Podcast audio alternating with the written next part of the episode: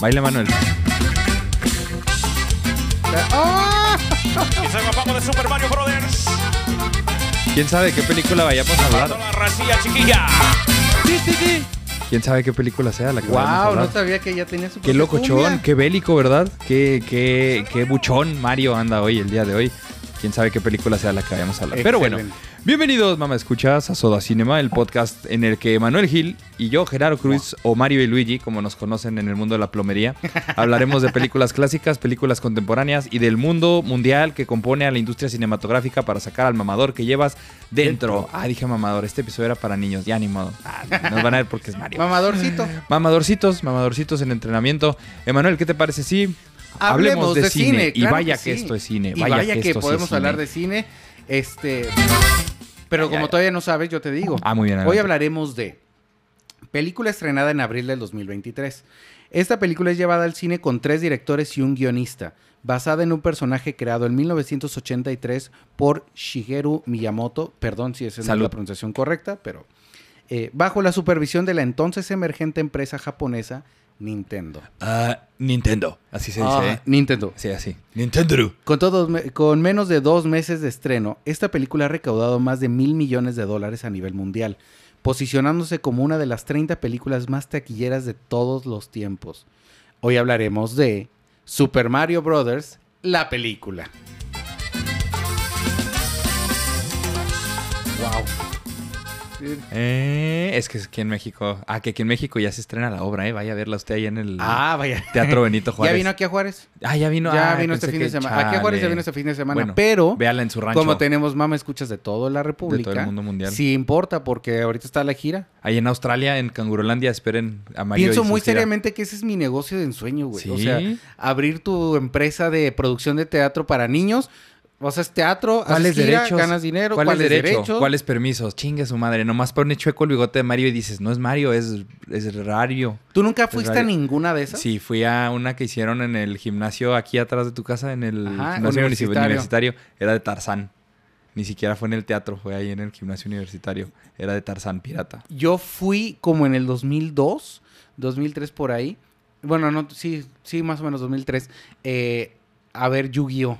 ¡Ah, cabrón! Güey, eh, Yugi, o sea, te lo juro, llega. ¿Que era botarga o era actor? Era actor, güey. Todos eran actores. Porque decíamos, es que va a ser algo. Yo pensé que, la verdad, en mi inocencia, Sí, pues pensaba que era un show oficial. oficial, Sí. como lo. O sea, yo estaba hasta nervioso. Esto lo trajo Konami. Y, Así sí, y, y llega este, la hora, vamos. Yo com- mi papá nos compró como tercera o cuarta fila. Estamos, pero vueltos locos. Y sale el chaneque de Alebrijes y, Y sale, pues sale un güey de, ¿en dónde estoy? Güey, moreno como yo, güey. O sea, sí, suena racista, pero es que dices, güey, esto no, este no es japonés. Y le hace, uh, uh. Le hace porque es este, así Sí, nomás, le- así. Y llegan todos así, todos así de... eh, Chale. oh, y luego llegaba Tea, que era la, la amiga, así lo... Hola, Yugi, ¿qué vamos a hacer hoy? Claro que sí, Yugi. Eso es lo que queremos. Te lo juro, güey. Te lo juro, esa era la obra. Del grupo de teatro del Bachiller 6, ¿no? Era, eran los que lo organizaban. Básicamente, el Conalep. Chale. Bueno, pero Ah. pues buenos, bonitos recuerdos. pero vienen muchos. Viene Plaza Sésamo. Ese Viene no todo, sé si- tienen todo. Ese creo que sí es oficial, los de Plaza Sésamo. Quiero pensar. Pero tienen hasta Beli Beto, Beto Pirata, Beli Pirata, Beto y sus amigos para que no venga Beli. Todo eso. Tú sí los ubicas esos de Monterrey, que es como la Tatiana de ahora. Van a venir a la feria. Vaya a ver a Beli y Beto allá en las torres. Es, es- una señora de Monterrey y una botarga. Es- eso es, básicamente. Sí, pues Pero sí. los niños les mama. Beli Beto, saludos a Beli, saludos Hay, a mu- Beto. hay muy buen negocio en los niños. Emanuel, Super Mario Bros. The Movie, The Game, The Movie. Eh, ¿Te ¿cómo acuerdas la primera vez que viste esta? Sí, el cine, no, sabes que yo, una anécdota que tú ya conoces, eh, mi niño todavía no tiene muchas ganas de ir a los cines porque pues un lugar grande, oscuro, como que todavía no tiene tres, se ve como de ocho, pero tiene tres. Parece que Sí, sí, está, de está ocho. de mi tamaño, pero no tiene tres años. Y una vez me lo convencí, ¿cómo? Pues con dulces, porque creo que va a ser este policía y va a aceptar mucho soborno. Entonces yo le dije, mira, vamos aquí por dulces y entramos a ese lugar grandote con una telesota. Y ya le di que sus dulces, que su esto, que su lo otro, ya nos sentamos para salir. Luego estaba un comercial y ya me dijo, ábreme las gomitas, papá. Y luego ya se las abrí y empezó. Y lo estaba así nomás viéndolos así, la tele, los asientos y lo... Iba, era el segundo tráiler, yo creo, se acabó las gomitas y lo... Bueno, vámonos. Y yo así, ¿qué? ¿Cómo que vámonos? Pero la película, vámonos. Y yo, pero es que la película, vámonos. ¡Que nos vayamos!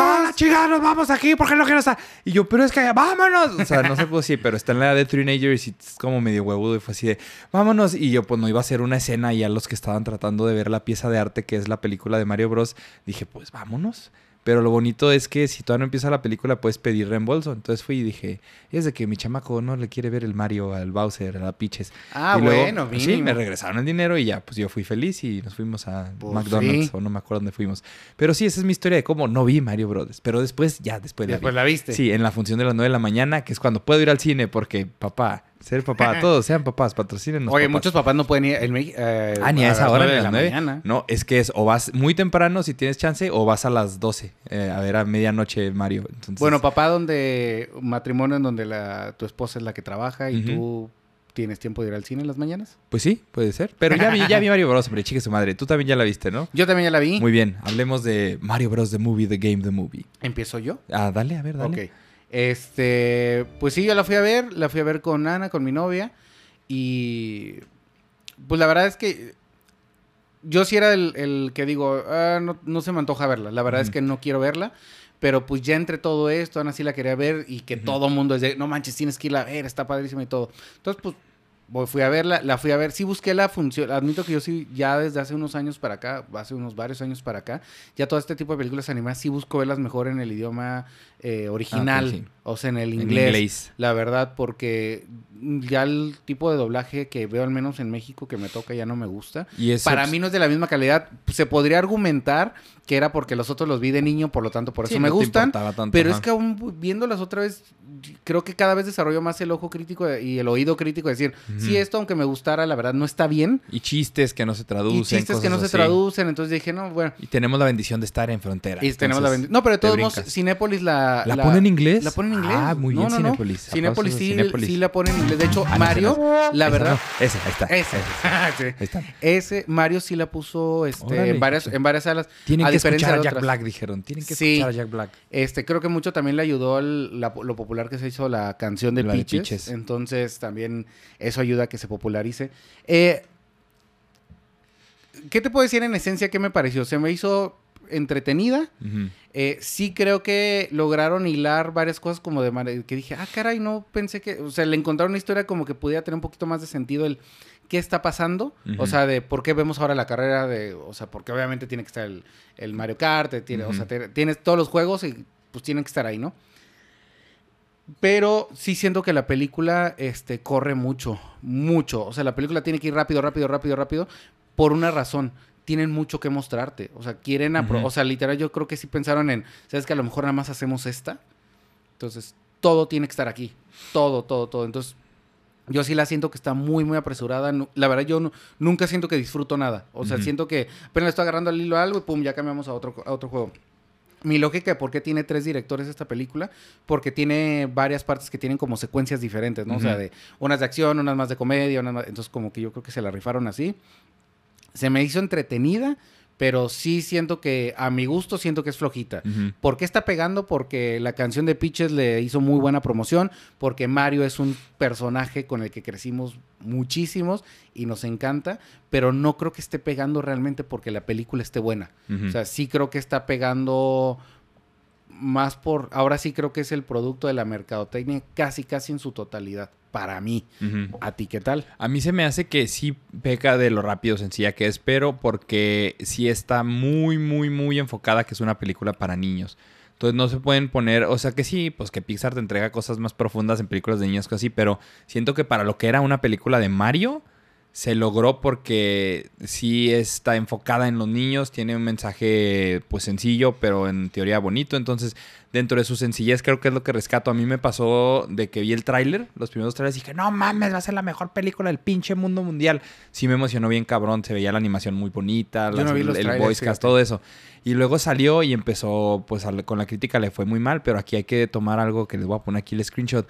La pelea entre la crítica y la audiencia creo que es una de las más marcadas que ha habido. ¿Por qué? Porque en Rotten Tomatoes, si usted es mamador, conoce este sitio, el agregado de reseñas de películas, que es de 0 al 100, si es más de 60, tiene un tomate y quiere decir que es buena, un tomate rojo. Si es de 59 para abajo, es un tomate podrido. Y se supone que está rotten, o sea que está mala. Está podrido. Rotten o fresh. Entonces, esta película tiene un 59. Justo está rotten. Está justo en el umbral del ser rotten o fresh. 59. 59. Pero, ¿cuál crees que es el porcentaje de calificación de la audiencia? 80, 90. 96%. ¿Qué quiere decir esto? Que la gente que fue a ver la película, que es la gente normal, la gente de a pie, le mamó. Sí, Pero el crítico mamadoir dijo, esto no es cine, esto no es el viaje de Hishiro, de, de esto no es mi vecino. Chihiro es mejor, güey. Esto no es el viaje de Totoro, güey", dijeron. Y luego, pues no, cabrón, obviamente nunca intentaron hacer eh, mi vecino Totoro con Super Mario. Y yo sí estaba como que, ay, no, entonces sí está muy mala. Pero luego la fui a ver y creo que la hora y media que veo la película estuve así.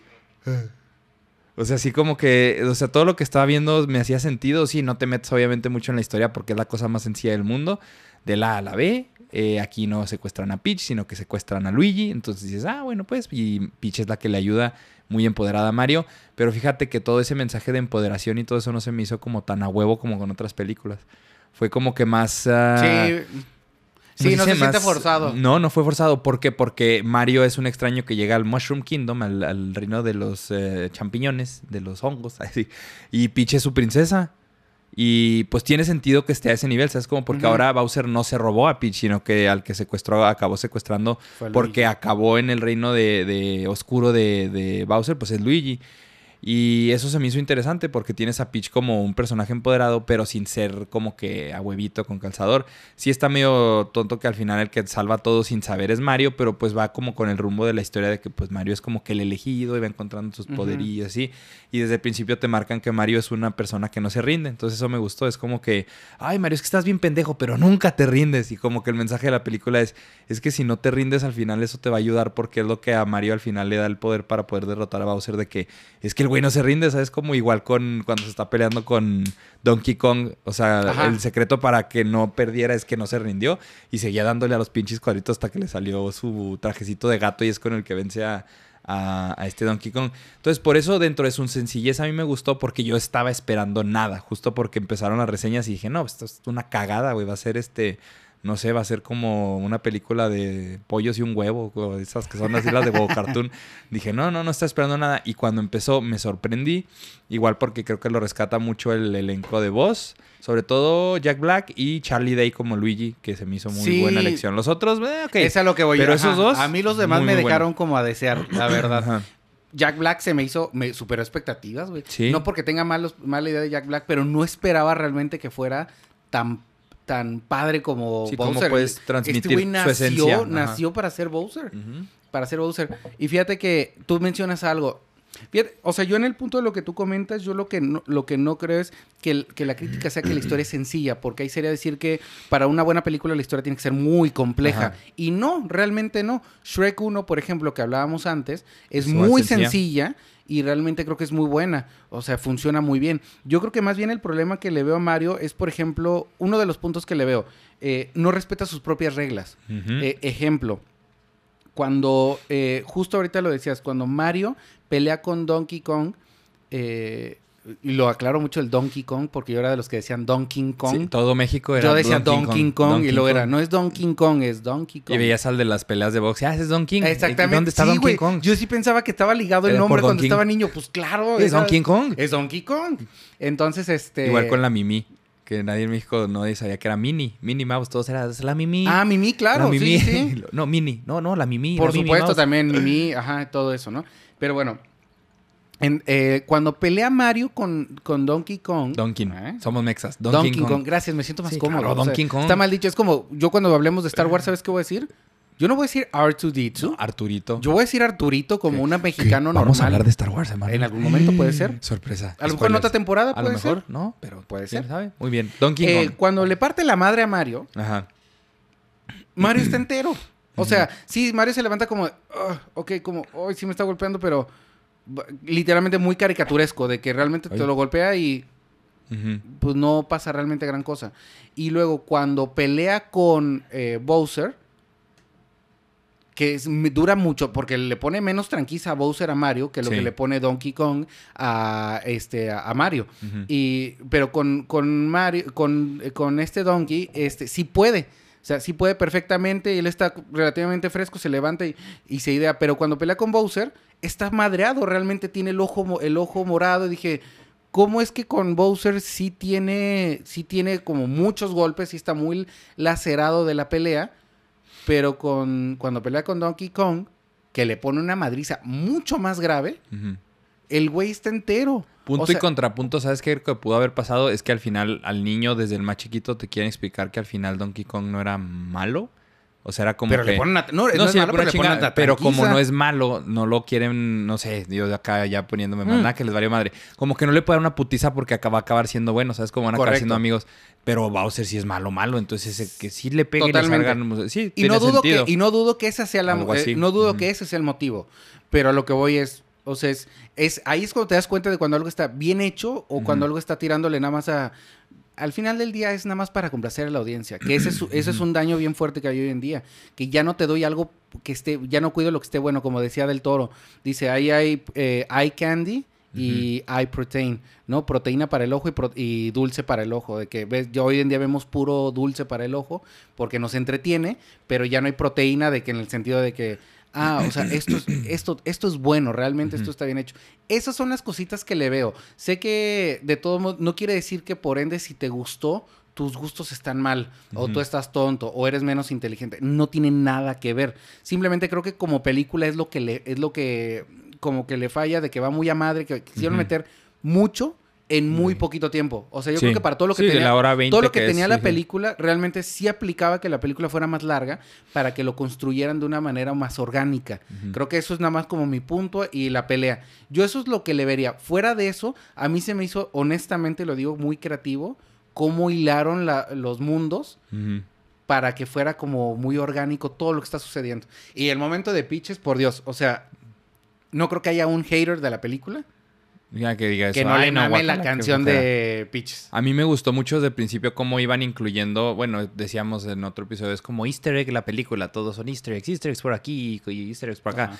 Pero se me hizo padre cómo iban metiendo algunas cosas desde el principio como para homen- homenaje al juego. Para empezar, la música está increíble, porque es la música de los juegos, pero transportada a cinemático, ¿sabes cómo? Porque aunque son música muy chingona, está relativamente sencilla para lo que es el juego. Pero al transportarlo, que es este señor Brian Tyler, creo que es el que hizo la música, que hizo muy buen trabajo porque lo hizo más cinemático. Entonces supo transportar todo lo que era este la música, las canciones de los juegos clásicos que pues eran en 8 bits, eran canciones así como tonos polifónicos, ¿no? Pero lo supo transportar a, a hacerlos más orquestrales y se me hizo que hizo un trabajo muy chingón. Mira, aquí este, no, este es Pitches, esta es... Pitches, pitches, pitches, pitches, Vamos a la última, hombre. Y además que es puro estilo de Jack Black. o sea, Sí, literal, ese güey yo siento que... Fue carta eh, libre, ¿no? Lo, hizo, pero que lo hizo así como que súper improvisado, o sea, no es sí, como claro, que se puso a escribirla, de nada de esto. Ah, aquí está. Sí, es Brian Tyler que hizo la música. Brian Tyler. O sea, es todo lo que conocemos de los juegos, pero orquestado bien, hecho chingón, ¿sabes cómo? Entonces Ajá, eso muy me encantó. Mira, a ver.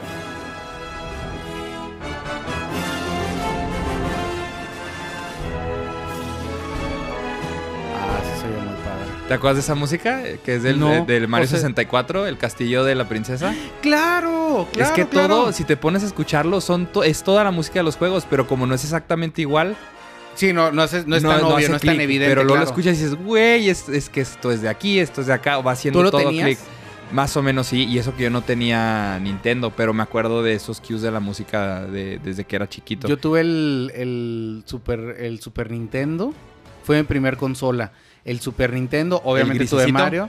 El grisecito, Sí. ajá. Este, y después tuve el mejor, la mejor consola de todos los pinches tiempos de este mundo. Sega Dreamcast. Por, enci- sí. por encima de que Xbox, que 360, que bla, bla, que el ¿Cuál? PlayStation ¿Cuál? 4, ¿Cuál? El Nintendo 64. Ah, pues te digo, y ahí es donde la jugamos, mejor consola de todos los jugamos el este primer. Mario 3D, que era que Mario era un juego side-scroll, que era nada más así, ding, ding, ding, ding, vas así de un lado al otro. Pero se les ocurre la mamada de hacerlo, no, vamos a hacer un Mario 3D. Y luego, ¿qué? ¿De qué me hablas? Pues que Mario camina para todos pinches lados. Y la verdad, sí, cuando salió ese juego, sí fue Eh, fue así de- otro rollo, fue otro nivel. O sea, Otro, otro nivel. renació. Mira, esta es la que te iba a enseñar porque en Las este misiones eran eso. increíbles. Y el ver el mundo 360. Ahí está.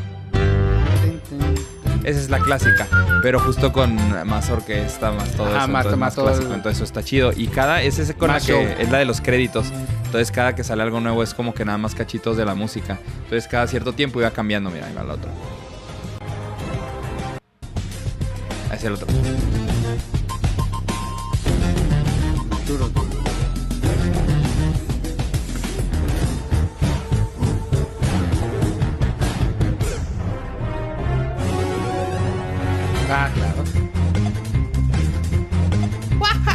O sea, ¿Te acuerdas del sonidito? sí, no mames. ¿Cómo le puedes O sea, hacer tú? Tú sí le ¡Wahoo! No sé, eh, ¿cuál de todos? Es que tenía muchos. ¡Waha! ¡It's a me, Mario! It's a me, Cuando se moría. ¡Oh, no! ¡What! Sí, todos esos. Era muy bueno. Claro. Ahí está, el nivel completo. Al final. Ti, ti, ti, ti, cuando agarrabas Ah, la claro. Lo de la estrella A mí eso se me... ah, al final. tin, tin, Sí, tin, sí, tin, sí. O sea, creo que aquí sí se usó la nostalgia como para que fuera correcto. Porque yo como voz autorizada de películas pendejas para niños, ahora que Sebastián está viendo las del Rey Ah, León... Estás, en tu, en tu tesis del doctorado. Las, las del Rey León, que no es el Rey León. O sea, las otras que hicieron. La segunda, que está ya toda mal dibujada, que salió directo a video. O sea, todo eso dices, es que sí hay mucha mierda para películas para niños. Esta de perdida veo que sí llegó a haber un cierto control de calidad, como es que sí hay, güey. Ya ves cuando sacan así Es que es un películas es para que es niños un de lo que sea, güey. de sea, personaje de muy pesado. Pero con Mario, que pudo haber sido mejor, sí, güey, pudo haber sido mejor porque justo tenía que hacer algo como entregado al, a lo pesado del personaje de Mario. Pero para lo que podían hacer, o sea, una mierda, Sí, o creo sea, que sí se hicieron un mejor algo, ajá. trabajo definitivamente de lo, yo creo, para mí de lo esperado. Para Ah, mí sí. hicieron un mejor trabajo de lo esperado. Eh, yo te digo, ese detallito, esos, esos detallitos Sí, que le veo de que corre, puedes- que ta, ta, ta, que lo puedes Se le mejorar. puede mencionar. Sí creo que también la elección del cast a mí desde el papel no me encanta. Chris Pratt. O sea, Chris Pratt como Mario se me hace... ¿Por qué él? La neta, ¿por a mí me él? sorprendió un poquito porque como que lo querían hacerlo como un everyday man, ¿sabes? Como así como Sí. su personaje de Lego, que él hace la voz del, y obviamente del no Lego. es que lo haga, no es que lo haga él mal, pero yo creo que está miscast, o sea, que está mal casteado Es él. que le pasó algo, porque tú y yo lo venimos conociendo desde Parks and Rec. De- que de ahí lo sea- que era. Vean Parks and Rec y vean lo que es Chris Pratt, lo que puede en ser Chris Pratt. comedia, en comedia. Todo el mundo lo ubica por Guardianes de la Galaxia. Cagadísimo. Pero sí, ya en Guardianes fue como que. Pero cada que hace una película así como la está haciendo, se va haciendo como más caricatura de lo que era. Sí. Y se hace menos. eh, ya no te. Ya menos no cae tan orgánico, bien, güey. menos original. El Sí. que decía, ese güey es bien cagado y de repente, nada, pinche mamón. Así como que así le está pasando.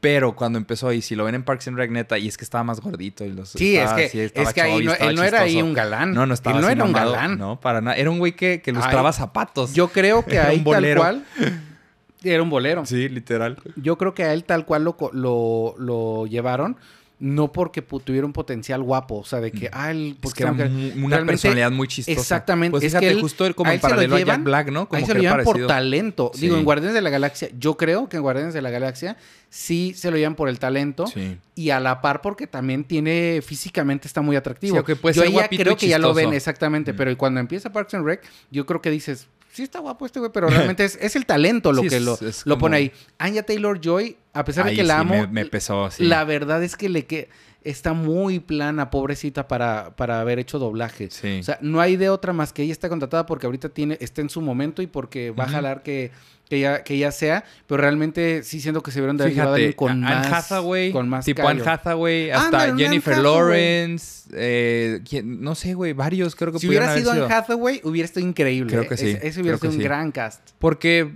sí, es que es como mayonesa, güey, Anya Taylor-Joy, o sea, su voz, ¿sabes cómo es como que ah, pero luego Mayonesa. la puedes vender mucho en Argentina, que pues ahorita si algo tienen es dinero, ¿verdad? Para ir a ver películas. Así como que- porque sale una Argentina. Pero tienen una Copa del Mundo. A ver si, bueno, A ver, con ¿qué la hubo? Copa del Mundo, divídanla entre 10 millones, a ver cuánto puede 10 comer. así. No sé cuántos son, güey. Todo mal, entre 500 mil, que son los argentinos, ¿no? Porque todos son meseros en México. Ya, no, es cierto. Ya, pues ya, perdón, Argentina, ya. Ya, pero sí, como que Anya Taylor y fue como que, ay, para que vayan los chavos. Así como, ay, sí, de veras. Así como que. Sí, ah, es- es que es la única lógica que se me porque siento que estuvo más inspirado tipo Charlie Day, que sí está muy chistoso. Charlie como, Day te una mejor, un mejor cast. ajá. Y luego Jack, eh, Jack Black, Seth Rogen, pues ok, porque pues ¿qué haces con Donkey Kong? Estuvo chistoso que sea como Por el eso se tenía marihuano. que reír, ajá, se pues, tenía que reír, Como el, chango marihuano. de- sí, el, el otro que se me hace como una oportunidad perdida es Cranky, Cranky Kong, que no muchos se acuerdan de él que si era del videojuego de la caricatura, que es el, el papá de. Donkey Kong. el viejito. Sí, ¿no te acuerdas de la película? El que es O el sea, rey no, de los... no, o sea, en la película lo tengo ya todo, Ah, sí, todo muy sí, fresco. pero me, en el- refiero a acordarme yo ¿Te del- acuerdas del juego de? Donkey. Kong?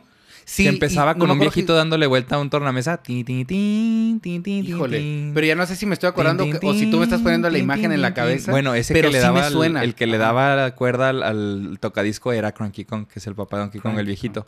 Y aquí lo hizo Fred Armisen, que es el de lentes que, que salió en Saturday Night Live. Y él tiene una voz así como de, como de neoyorquino judío, así como cool. y se me hizo como que esa no era voz así como para un viejito. O sea, es como, como que puedan haber agarrado un viejito de veras. Así como sí.